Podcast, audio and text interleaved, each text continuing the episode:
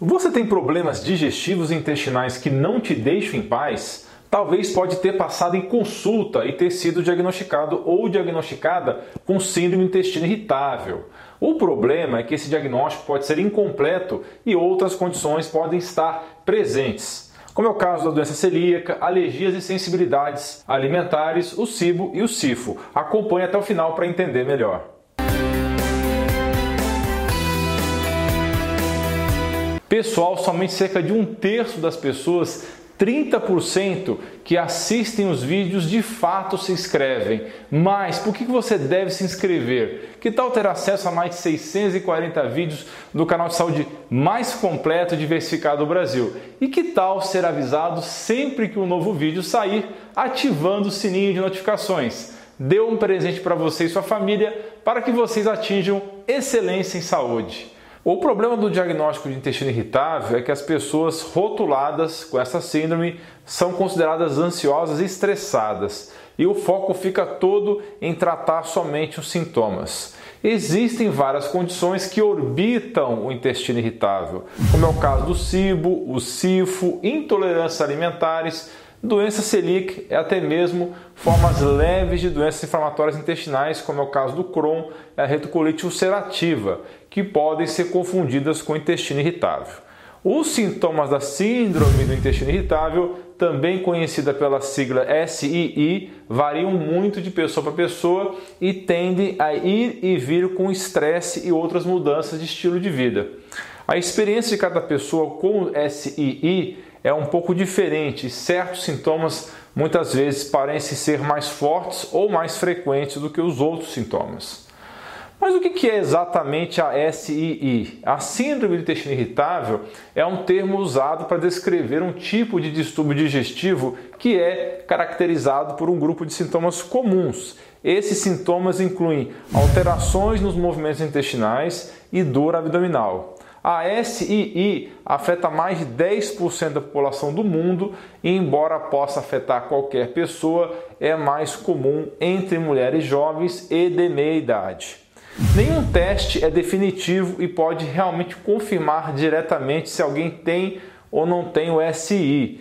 Isso porque se trata de um diagnóstico de exclusão, ou seja, outras doenças precisam ser excluídas, como é o caso da doença celíaca, do Crohn e da retocolite ulcerativa. E isso é um grande problema, porque muitas vezes o médico não completa a investigação, rotula o paciente, trata só com sintomáticos e manda para o psicólogo ou psiquiatra. Nada errado com isso porém é importante completar a investigação com exames de função intestinal e de microbioma, que eu vou discutir logo mais adiante.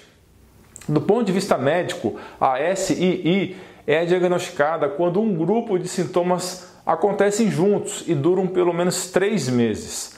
De acordo com a International Foundation for Functional Gastrointestinal Disorders, os principais sinais e sintomas da SII são dor ou desconforto abdominal que se repetem, que são recorrentes, além de mudança no hábito intestinal, tanto na frequência das evacuações quanto na consistência das fezes. Os sintomas mais comuns de SI são alterações nos movimentos intestinais, incluindo prisão de ventre e diarreia. Algumas pessoas tendem a ter mais prisão de ventre ou mais diarreia e outras ficam oscilando entre esses dois estados. A diarreia é considerada fezes amolecidas ou ir ao banheiro muitas vezes ao dia, três vezes ou mais. E constipação é considerada quando você tem menos de três evacuações por semana e ou sente que não consegue evacuar todas as suas fezes. Outro sintoma é mudança na aparência das fezes. Isso vai incluir textura e cor.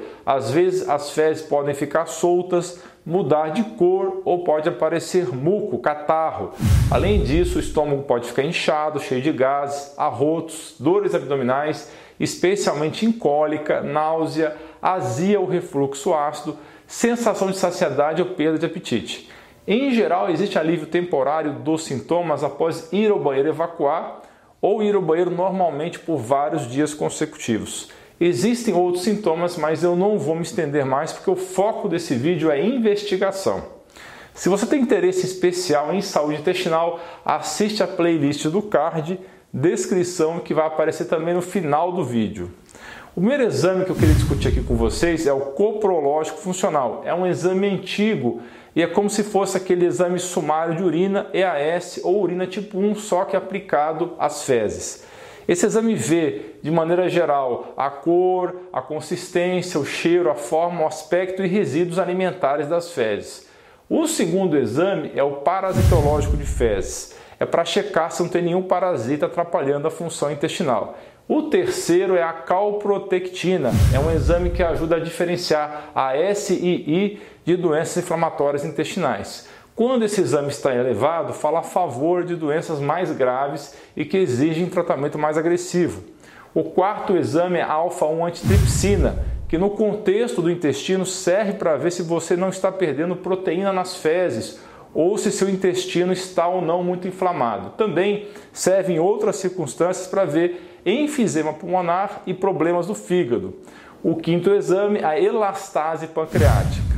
Serve para ver se o seu pâncreas está funcionando direito na função exócrina de emitir enzimas digestivas para digerir proteínas e gorduras. O sexto exame é a imunoglobulina A nas fezes. Isso serve para ver como está a atividade do sistema imunológico da mucosa intestinal. E o sétimo exame é a proteína eosinofílica X, o EPX. Serve para detectar a presença de alergias alimentares. O oitavo é a análise do microbioma intestinal. Trata-se de um exame sofisticado que analisa os genes, o RNA16S, das bactérias de uma amostra de fezes. Serve para ver se não tem desequilíbrio entre as espécies da flora intestinal. O oitavo exame é a pesquisa de intolerâncias alimentares o IgG, imunoglobulina do tipo G. O nono é a pesquisa de intolerância ao glúten com os anticorpos antigliadina, antiendomísio e antitransglutaminase.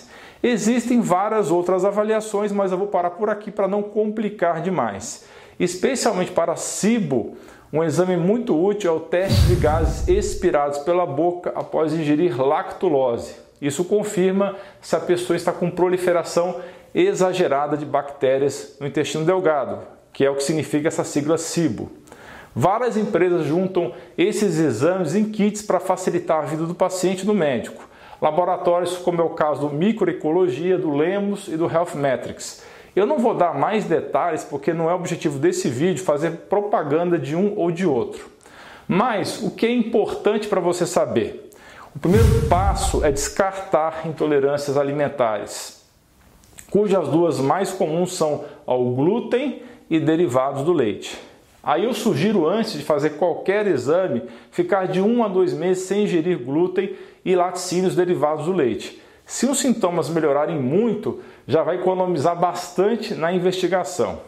O segundo passo é cortar açúcares e carboidratos simples como é o caso das farinhas. Isso já mata de fome as bactérias e fungos que podem estar proliferando demais no seu intestino delgado, o cibo e o sifo. Uma dieta FODMAP ou semelhante a essa pode ser muito útil.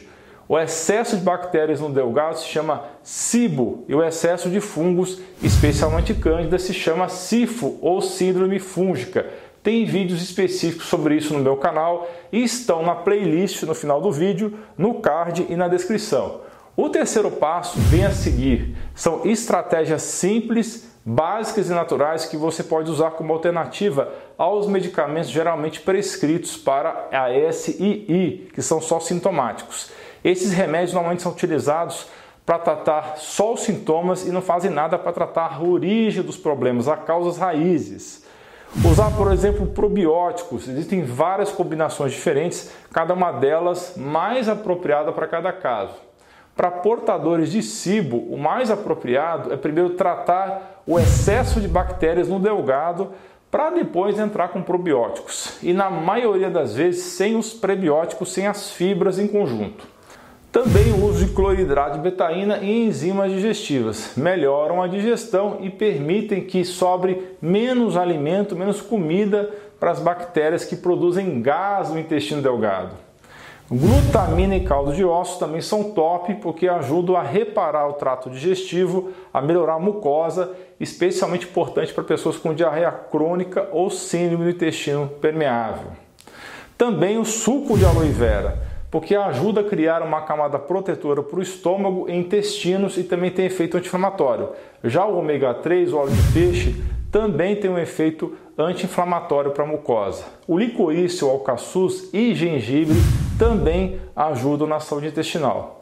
Em alguns casos, a berberina serve como antidiarreico e antibiótico seletivo para matar as bactérias ruins e também os fungos. Também é fundamental reduzir o estresse. Exercícios, meditação, yoga, tai chuan, qigong, acupuntura, passar um tempo na natureza ou manter-se em dias com seus hobbies podem ajudar. Você também pode usar óleos essenciais relaxantes para ajudar a reduzir o estresse e, ao mesmo tempo, combater a inflamação no trato digestório.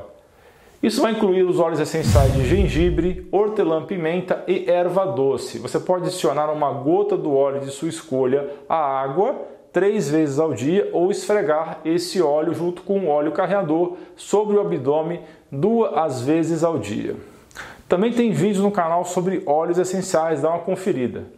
E você, gostou do vídeo? Deixe sua opinião nos comentários. Não se esqueça de me seguir nas redes sociais, no Facebook e Instagram, é dralaindutra. Também acompanhe minhas postagens no blog artigos.alainuro.com, estão aí na sua tela.